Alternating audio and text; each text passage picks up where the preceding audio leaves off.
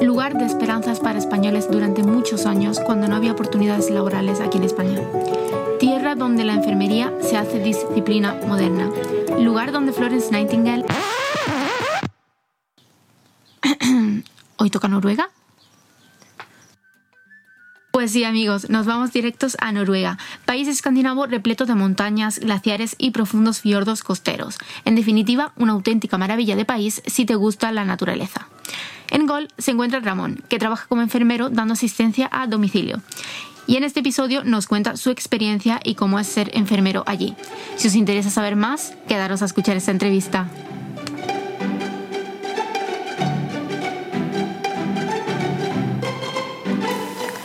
Bienvenidos al podcast El arte de cuidarte, un espacio donde hablaremos sobre salud, enfermería y cuidados.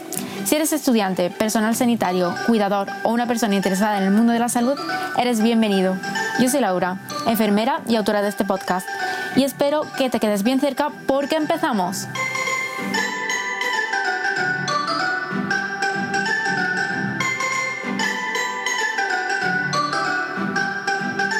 Bueno, bienvenido antes de, nada mm, y, gracias por aceptar la entrevista. Y mm, voy a empezar ya con la primera pregunta. A ver, cuéntanos, ¿quién es Ramón y cuál es su historia con la enfermería? Bueno, pues la verdad que llego a ser enfermero, mm, no, sé muy, no supe muy bien cómo. eh, tenía que ser una carrera y siempre me había, me había gustado pues, un poco ayudar a la gente, me había gustado toda la temática de, de ciencias de la salud. Y nada, entré en enfermería y después descubrí que me encantaba. O sea, bueno, hasta segundo o tercero quizás de carrera, eh, pues eso, cuando empiezas a hacer más prácticas y ves más lo que es la enfermería de verdad, pues entonces ya vi que sí que me gustaba, que era lo mío, que además tenía muchísimos campos eh, en los que se podían trabajar y que era una, una, buena opción la que había tomado. Y nada, la verdad que después eh, siempre he sido muy inquieto y mm, siempre he querido hacer, he hecho voluntariados y así y siempre he querido trabajar fuera y la verdad que con enfermería tenemos muchísimas opciones, sobre todo en Europa. Y nada, en, en tercero ya vi la opción de Noruega, en cuarto me puse a investigar más, hablé con una empresa, una empresa con la que me preparó y nada más, bueno, incluso antes de presentar el TFG ya me empecé a, a preparar el, lo que es el idioma y, y empecé el curso con ellos. Y nada, pues seis meses después de acabar estaba aquí en Noruega ya trabajando. Vale, ¿y tenías claro Noruega 100%? ¿O valoraste otros Sí, a ver, no. Eh, sí, valoré Inglaterra, valoré Francia, pero al final la, las mejores opciones las tenía, las tenía Noruega. Porque sí que Inglaterra tuvo un boom hace muchos años, mm. pero claro, tanta gente que al final pues eh, subieron los requisitos. Y, y aparte, no sé, era una experiencia un poco distinta, ¿no? Eh, en parte me gusta mucho la montaña, sí, me gusta la montaña, el frío, la nieve, así que, porque Noruega? y, mm, y bueno, ¿qué requisitos tienes que cumplir para ser enfermero en Noruega? Pues tener el título de enfermería y tener un, un B1 en noruego, nada más. B1 en noruego. Sí, que es el nivel que alcanzas con el, con el curso.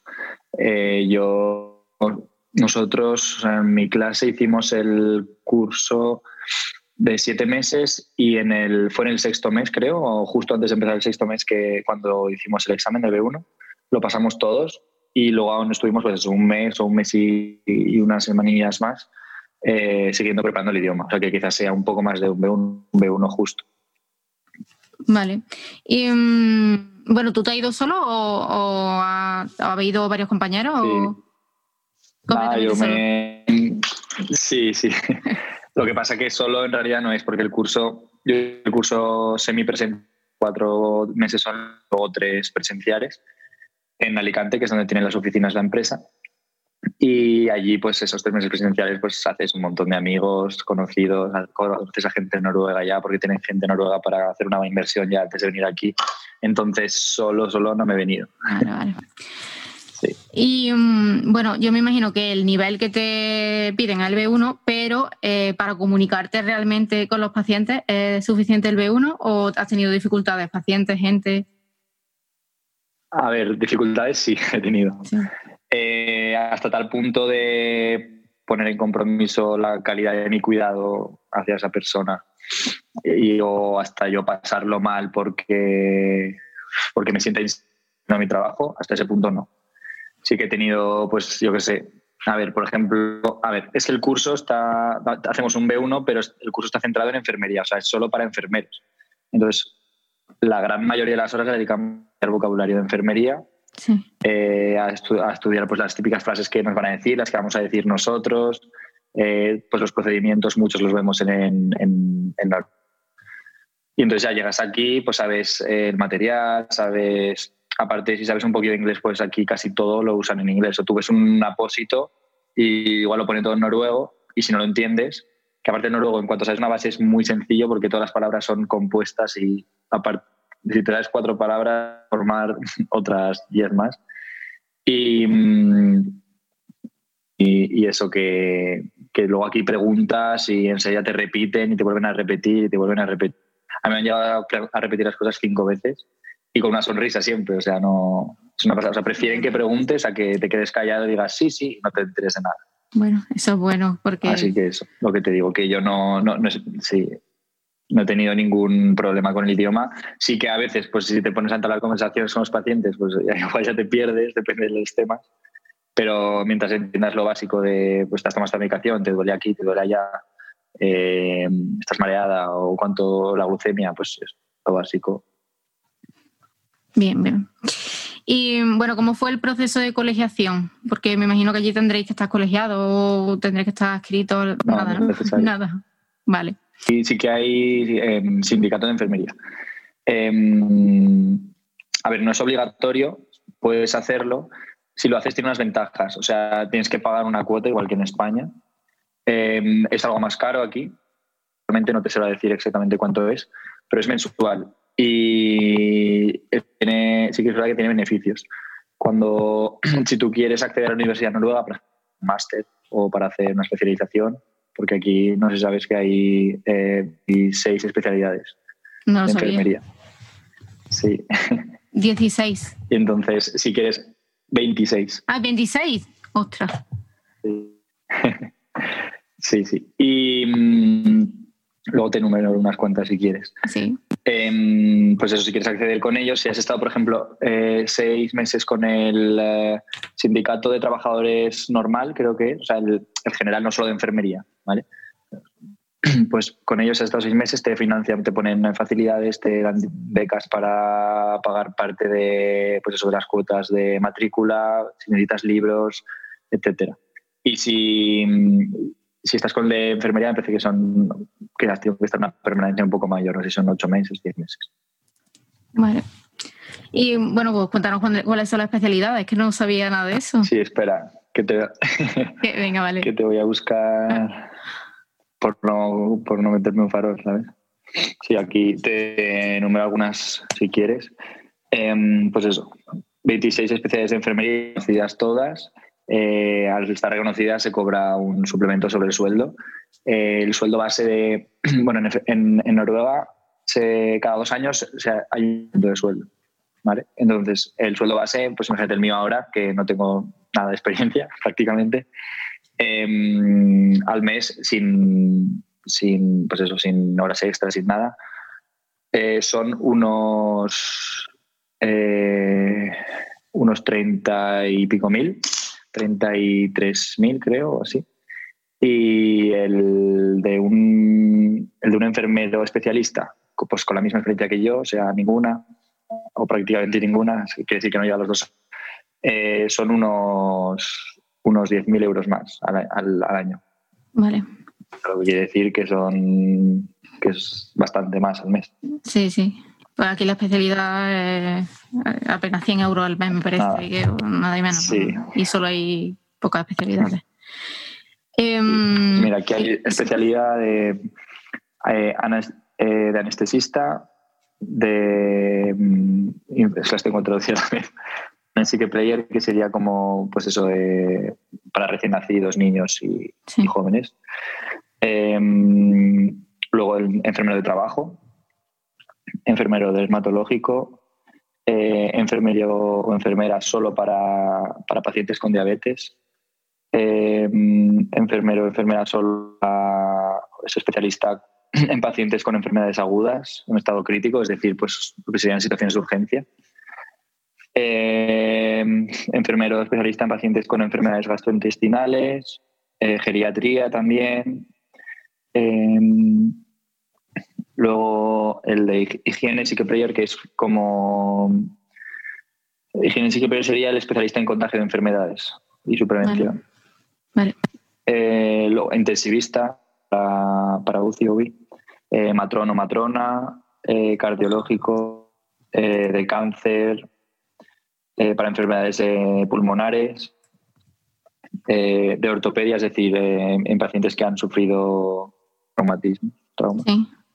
Luego especialista quirúrgico, instrumentación, higiene, preparación, etcétera. Eh, pues eso, destomía solo incluso, esos hay menos. Pues que hay bastante. Sí, hay mucho. ¿Y no puede acceder a trabajar en ese campo sin esa especialidad? Eh, sí, sí. O sea, sí que podría quirófano ahora mismo. Bueno, ahora mismo no, tengo que tener... En Europa para trabajar en un hospital tienes que tener un año y medio o dos de experiencia como enfermero.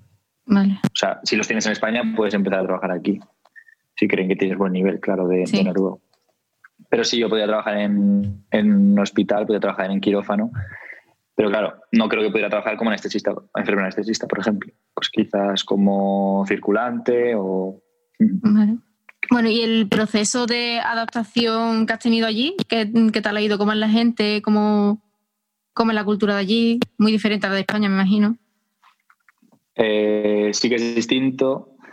Em, a ver, no es tan distinto porque al final, al cabo, pues está en Europa, ¿no? Pero lo que más difícil se me hizo a mí y lo que veo un punto clave es adaptarse a sus horarios. O sea, sobre todo yo vine en diciembre cuando es casi, pues son los días más oscuros del año y eso que yo estoy en el sur de Noruega, en el norte se nota muchísimo más. Y el hecho de adaptarse a sus horarios, pues levantarte a las seis menos algo de la mañana y acostarte a las 10 de la noche o incluso 10 menos cuarto, eh, ayuda mucho porque de esa forma repartes un poquito las horas de oscuridad, ¿sabes? Entonces te despiertas con oscuridad, quizás luego tienes unas horas de luz y luego vas a tener otras horas de oscuridad y, te vas, y te vas a dormir. En cambio, si te levantas como en español más tarde, te levantas igual aquí en Noruega cuando ya hay luz y luego te viene toda la tarde que es mucho más larga, toda oscura. Entonces se hace mucho más pesado el día porque tienes toda esa oscuridad por la y luego aparte pues la comida sí que la comida se nota. Aquí tienen que importar las verduras todas. Bueno no todas pero casi todas. Comen muchísima col de muchísimos tipos eso sí que tienen pero todo todo importado entonces la calidad no es la misma bueno y todas las verduras y frutas que compro son de España vale entonces la calidad y de vida será más cara eh, a nivel sí sí ¿Sueldo, calidad de vida? Sí, o sea, a ver, el sueldo compensa. Yo ahorro más de lo que ahorraría en España. Pero mm, eso, hasta que te des una, un poco de idea, al principio te sorprenden los precios, porque yo compro unos tomates cherry 50 o 3 euros, o un litro de leche 2 euros. Pues eh, pero claro, luego te tienes que acostumbrar a lo que cobras tú, que también cobro el doble que en España casi. ¿Al mes? ¿Cuánto es? pues al mes puedes cobrar netos, o sea, ya con impuestos reducidos, entre 2.700 y 3.400. depende, varía muchísimo de, Bastante más, sí. varía muchísimo, depende, pues eso, depende de si hace los turnos que hagas. Por ejemplo, yo no hago no, ni hago casi horas extra, no suelo hacer horas extra. Eh, tengo compañeros que hacen horas extra y hacen noches y pues eso, suben a los 3.300, 3.400. Aparte, pues es la compañía aquí nos paga el piso, nos paga las facturas del piso también. Entonces te gastas pues en comida lo que quieras salir por ahí, pero nosotros españoles salimos mucho. ¿Verdad? y, y ya está, poco más. Y bueno, oportunidades de progresar en tu carrera con la enfermería allí, ¿te dan bastante? Sí, em, todo lo que sea formación aquí, la verdad que lo mucho y invierte mucho en formación. Em, eso sí, necesitas para acceder a la Universidad Noruega un B2 del idioma. Entonces, nada más llegar es difícil, pero yo ahora voy a empezar ya, ahora que ya he aterrizado, voy a empezar a, a, estudiar el idioma de nuevo. Aquí hay escuelas para extranjeros y, y entonces ya una vez tengas el B2, pues puedes acceder, lo que te he dicho, vos a máster o a especialidad lo que quieras. Y aparte de las ayudas que te da, que te puede dar la comuna, la comuna es como el ayuntamiento, por así decirlo. Aquí funcionan por comunas, que es eso, por ayuntamientos, que es los que manejan el dinero, los contratos. Y ellos te dan ayudas. O sea, por ejemplo, tengo una compañera que lleva, lleva tres años casi y va a estudiar ahora un, un máster y le dan ayudas, pues eso, para lo que te he dicho, para libros, si necesita un ordenador nuevo, eh, aparte en el trabajo le dan días para poder compaginar trabajo con estudios, pero no días de que ya se tengan que coger vacaciones para ir a clase, sino que le dan, le dan vacaciones extra. O sea, pues, eh, pues eso, como de permiso para, para, para estudiar. Bueno, o sea que sí que, sí que están más avanzados. Y ella es española también. Están más avanzados ahí en ese sentido que, que nosotros. Y, mm, y, enfermería allí, ¿cómo de, está aceptada socialmente? ¿Te sientes valorado por tus compañeros enfermeros y por los pacientes de allí o es un poco despectiva como en otros países? Al revés, me siento incluso más valorado que en España. Eso me sorprendió muchísimo. A ver, al principio no, porque obviamente pues, el este viene de fuera y no se entera de nada, ¿no? Pero ya cuando ven te enteras y que empiezas a resolver cosas y que eres resolutivo y, ¿no? y haces las cosas bien, pues te valoran, te valoran y mucho. De, de hecho, preguntan, aquí hay dos tipos de auxiliares de enfermería, ¿vale? En mi equipo de enfermería no hay médicos. Si hay que hacer alguna consulta médica, se consulta a lo que es el Legevact, que es pues como eso, el, como la, la, oficina de médicos, por así decirlo, al Legekuntur.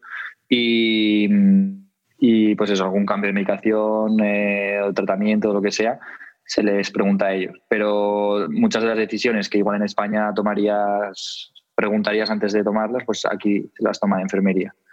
Y sí que tú vas a casa de un paciente y dicen, ¿tú eres enfermero? Eh, o vas con una compañera y dices, ¿tú eres enfermero? No, el enfermero es él, es Ramón. ay, ay, qué bien, encantada. Y te preguntan y te hacen un montón de preguntas. Por ejemplo, un día había un paciente bastante crítico, un paciente paliativo, y mm, los familiares estaban muy preocupados por la situación en la que estaban, no querían que, tuviera dolor y demás.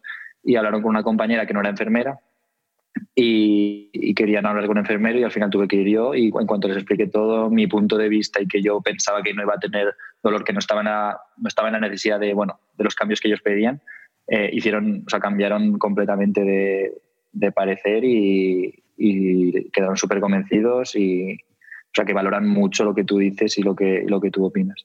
eso también conlleva mucha responsabilidad, claramente. Sí, sí. Desde el principio daba un poco de cosa porque estás tú solo, a ver, no estás solo. En el equipo que yo trabajo soy enfermero a domicilio, entonces yo voy solo con el coche, pero tengo, somos igual ocho o nueve coches conduciendo a la vez. yo hago una enseguida me ayuda. Vale, entonces algo, lo que sea. allí sí existe la figura del auxiliar, ¿no? Sí, de hecho hay dos tipos de auxiliares, los que pueden repartir medicación, que han hecho un curso extra, y los que no pueden repartir medicación. Vale. Sí que es verdad que yo, a ver, mucha gente me pregunta o me dicen, eh, claro, es que en los países por allí eh, haces tareas de auxiliar o trabajas como enfermero. Mentira, o sea, yo hago curas de colostomías, hago, hago curas de urostomía, seguimiento, eh, cambios, pues curas de curas de úlceras vasculares por presión, decido si ponerle un no ponerle un control a un paciente, qué tipo de, de grúa hay que usar con paciente, eh, no sé, la, eh, lactulosa, bueno, se, hacen muchas cosas en enfermería, hago dosifico, pues hago doset, no sé cómo decir, como cajas de dosificación que se usan muchísimo aquí, eh, todo eso lo hace enfermería. yo que sé, poner inyecciones, sacar sangre, sonajes vesicales, todo eso. Pero aparte también, obviamente, aquí existe lo de verdad del cuidado. Entonces, yo voy a casa de un paciente y necesita todo eso, pero aparte necesita un lavado, una ducha, pues yo le ducho al paciente. Le ducho, reviso las heridas, reviso cómo hablo con él, veo cómo se adapta la medicación, eh, no sé cómo se siente, si está contento, qué necesita, todo. Y de verdad tú puedes llegar a, utilizar una hora con un paciente. Entonces una hora y haces todo y, ves todos los aspectos de su, pues eso, de su salud, por así decir, y, puedes de verdad dar atención plena a esa persona, que es lo que nos cuentan nosotros en España en la carrera, que es como tiene que ser la teoría, pero que luego llegas al campo de batalla y es imposible. Claro, te dan cinco minutos. no hay tiempo y ni muchas veces, claro, eso es. Pero aquí de verdad tienes tiempo. Em, otra pregunta. Em, he visto que suben muchas mm, herramientas tecnológicas, diría yo. Mm, he visto que suben muchas cositas de Instagram. Eh, ¿Crees que tiene mucho más recursos, eh, que hay mucho más recursos en Noruega que en España? Sí, hay más dinero en el país, por lo que, por lo que sí hay más recursos. Em, todos los pacientes, bueno, no te voy a decir todos, pero prácticamente todos los pacientes que necesitan un medio de ayuda en casa, lo tienen.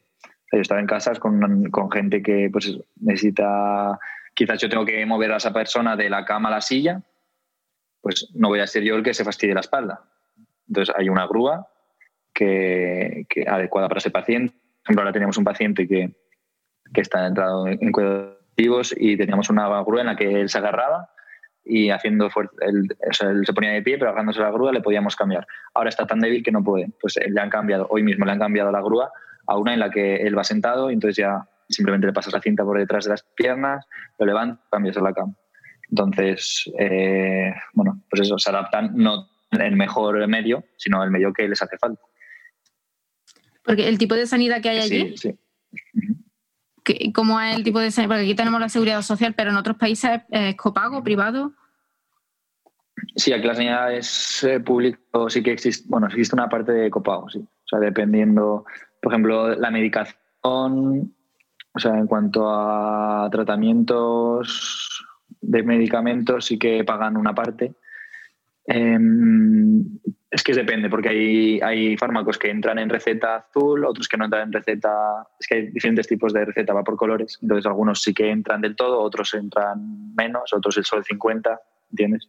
Sí. Y, luego, por ejemplo, la atención al médico, si no te sé decir las cifras exactas, pero si tú vas a una consulta médica, pagas X, no sé, digamos 20, 30 euros, 40, eh, es que no sé cuántos son.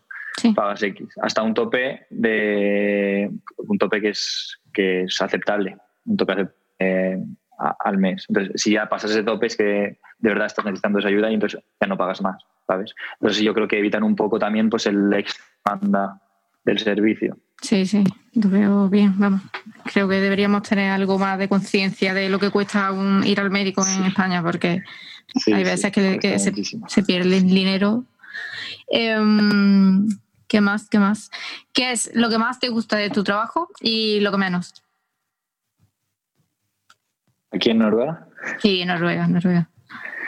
Vale, pues lo que más me gusta, lo que más me gusta es, al ser enfermero de domicilio, pues entrar en el ambiente tan íntimo que es la casa del paciente y verdad que ser eso, pues ser acogido de la forma que somos acogidos, porque nos abren las puertas literalmente, o sea, en todos los aspectos.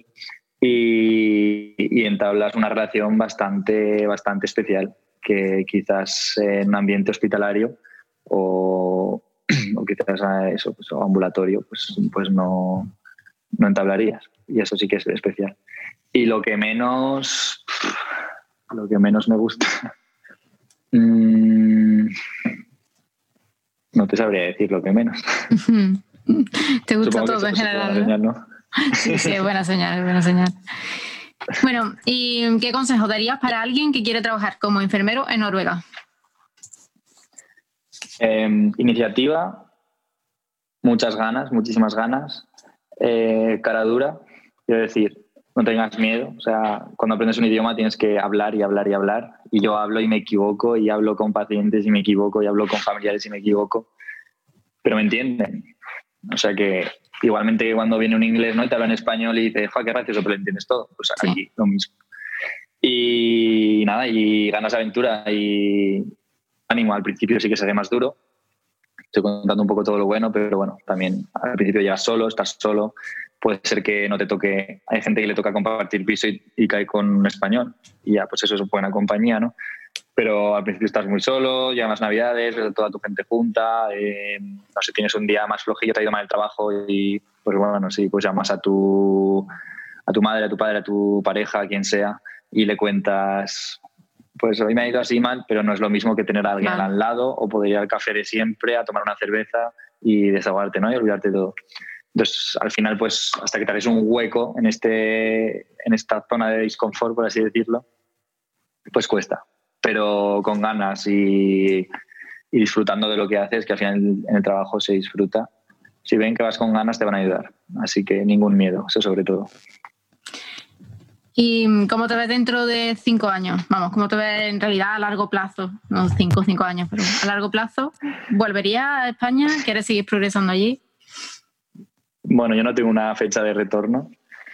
Sí que hay gente que viene para estar una temporada, ahorrar y volverse a España pero no sé, yo tenía ganas de trabajar fuera, vivir la experiencia y la verdad que se me están abriendo mucho, no sé, estoy teniendo muchas ideas y se me está abriendo mucho la mirada, la vista, por así decirlo. Y mm, donde me veo es muy difícil decírtelo. También entran ganas de hacer muchas. No sé si estar en España, creo que no, eh, pero tampoco sé si estar en Noruega. Así que mm, no sé qué decirte, la verdad. Es muy complicado. No te, no te cierra nada, ¿no? No. Bueno, ¿y tu lugar favorito de Noruega? La montaña. ¿Alguna en concreto, algún sitio que montaña. Mm, pues bueno, a ver, tampoco he estado tanto, tanto, no he viajado tanto por Noruega. Eh, es que la verdad que la montaña, porque cualquier montaña, no sé, yo voy con el coche los primeros días trabajando y estaba con la boca abierta continuamente. Decía, Ramón, mira la carretera. Y no sé, ir a visitar a algún amigo y, lo mismo. O sea, estás continuamente eh, fascinado porque son montañas que suben muy de repente, eh, paisajes que cambian muchísimo. Eh, no sé, yo vine aquí por la montaña y no me ha defraudado. y, eso que yo venía de los Pirineos, del norte de España. Y la verdad que, bueno, no sé, un sitio favorito. Estuve en Gaustatoppen, es la montaña más alta del sur de Noruega.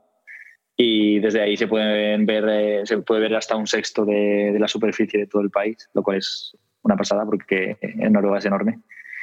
Y nada, muchas ganas de ir a las islas Lofoten, que están en el norte. No sé si has oído hablar de ellas, pero luego lo escribes en Google y verás por qué tengo ganas de ir. Y no sé, no sé, no te sabría recomendar, no, he viajado tanto. Tanto por aquí. Vale, luego la buscaré en Google si soy capaz de, de, escribir, eso. Em, bueno, y realmente mm, no tengo tantas preguntas, pensaba que tenía más. Eh, la que siempre, siempre hago es, ¿qué es para ti la enfermería? Bueno, pues para mí la enfermería es ayudar, pero ayudar sabiendo lo que haces. Y para mí la enfermería es una, profesión que, de las que de verdad te pueden llenar y, de la que de verdad puedes sacar mucho partido y pues puede significar una parte, pues eso, una parte grande para que te aporte en tu vida. Bueno, pues yo creo que nada más, que no me dejo nada atrás, que ya te he preguntado todo. Dinos dónde pueden, eh, cuáles son tus redes sociales y dónde pueden encontrarte. Sí, pues bueno, si hay cualquier, si, no hago publicidad en ninguna empresa ni nada, pero si cualquier persona está interesada en cómo lo hice yo, en, saber cómo lo hice yo, en saber cómo te puedes preparar todo el papeleo, lo que sea, eh, me puedes seguir en Instagram, eh, arroba enfermero mochilero. Ahí voy subiendo contenido diariamente, intento. Y bueno, me mandas un mensaje, un mensaje privado y yo respondo cualquier duda. Bueno, pues muchísimas gracias Ramón por, por esta entrevista. Y nada, espero que te vaya genial y que, y que aproveches mucho estando por allí. Gracias, a ti.